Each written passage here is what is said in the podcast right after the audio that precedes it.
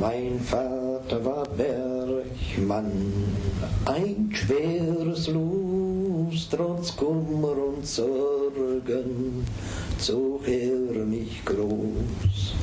Als Knabe schon musst ich tief hinein in die Erd, hab die Kohlen gefahren. Herzlich willkommen und Glück auf zu einer neuen Folge von Opa, erzähl mal etwas vom Bergbau. Diesmal melde ich mich von der ehemaligen Schachtanlage Teutoburgia in Hernebörnig.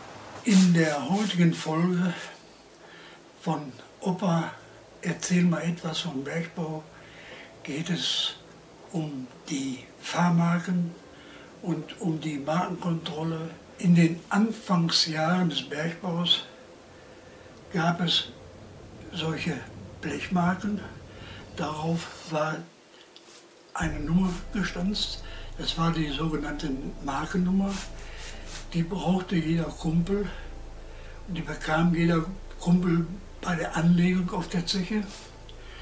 Damit konnte er sich auch ausweisen. Diese Markennummer war auch auf seinen Werkzeugen eingeprägt. Sämtliche Unterlagen waren mit einer Markennummer, mit, mit der persönlichen Markennummer des Kumpels versehen. Es hatte also natürlich solchen, so einen Vorteil, denn bei einer Vielzahl von Mitarbeitern, von 1000 bis 3000 Mitarbeitern, wie behält man die Kontrolle darüber, wer auf der Zeche ist und wer ist unter Tage. Daher kam man auf die Idee, solche Fahrmarken auszugeben.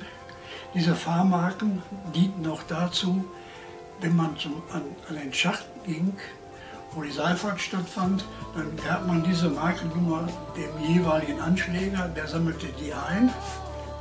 Wenn man ausfahren wollte, bekam man die Markennummer wieder. Das heißt also, wer zuerst morgens den Korb bestieg, konnte auch nach Schichtende wieder seine Marke als erster in Empfang nehmen. So ging das, dieser Ablauf. Runde Fahrmarken waren meist für die Morgenschicht.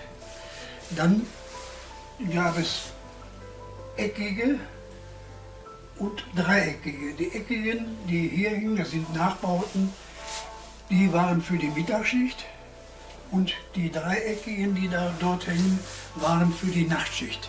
So konnte man unterscheiden, wer unter Tage war und wer zu Hause war, wer frei hatte. So war die Kontrolle auf der Zeche gewährleistet.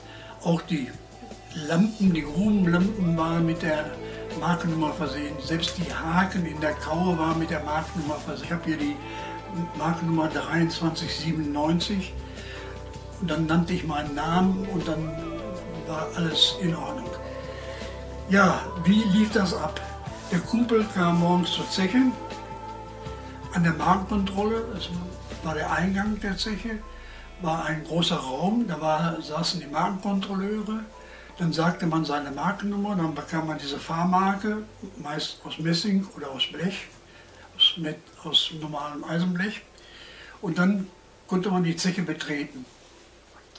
Viele Markenkontrolleure kannten natürlich im Laufe der Jahre ihre Kollegen und die brauchten schon gar nicht mal die Markennummer zu sagen. Wenn, wenn einer um die Ecke kam und der stand vor, dem, vor der Markenkontrolle, dann wusste der, der Markenkontrolleur schon, ah, das ist der, die Markennummer so und so. Und der warf ihm ohne ein Wort zu sagen die Markennummer dahin. Er wusste genau, das ist die richtige Markennummer. So, und dann ging er mit diesem täglichen Ablauf. Nachdem die Markennummern ausrangiert wurden, in den Anfang der 60er Jahren kamen äh, Stempelkarten auf. Jeder Kumpel bekam eine Stempelkarte. Die musste man natürlich auch vor Schichtbeginn ziehen, auch wieder mit der Markennummer. Die Markennummer war auch auf der Stempelkarte versehen. Man stempelte sich dann also ein unter Tage, wenn man die Schicht begann und wenn man rausfahren wollte, auch wieder.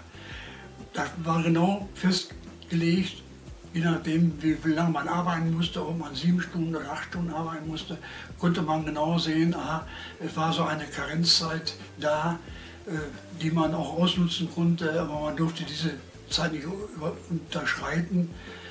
Dann gab es Ärger und man musste die Zeit nacharbeiten. Es war natürlich streng verboten, ähm, diese Markennummer von einem Kollegen abzustempeln, aber das wurde trotzdem gerne gemacht im Wechsel.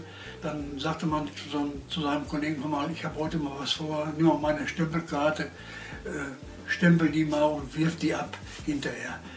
Also es war eigentlich verboten, aber die, diese Mogelei und auf dem Püt sagte man dazu, Fudeln war gang und gäbe, aber man durfte sich nicht erwischen lassen. Hinterher wurde auch dieses System abgeschafft und dann, das ging dann nachher über Transponder, wenn man seine Lampe in der Lampenstube abholte und den Filter, dann wurde man registriert und äh, dann lief alles seinen normalen Gang. Da wusste man also, aha, der Hauer XY ist unter Tage oder er ist wieder ausgefahren. Ähm, ja, das war eigentlich so der Begriff Fahrmarke, Markennummer. Und wie gesagt, die Markennummer behielt der Kumpel eigentlich sein ganzes Leben auf dem jeweiligen Pütt. Wenn er zu einer anderen Zeche ging, gab es natürlich eine andere Markennummer, aber diese Markennummer ist von der Zeche Monsigny, die 1978 schloss. Heute sind diese Markennummern, Fahrmarken, sehr begehrte Sammelobjekte. Es werden da mitunter weit über 100 Euro mittlerweile gezahlt für eine Originalmarke. Also in diesem Sinne, Glück auf beim nächsten Mal, wenn es wieder heißt, Opa, erzähl mal etwas vom Bergbau. Glück auf.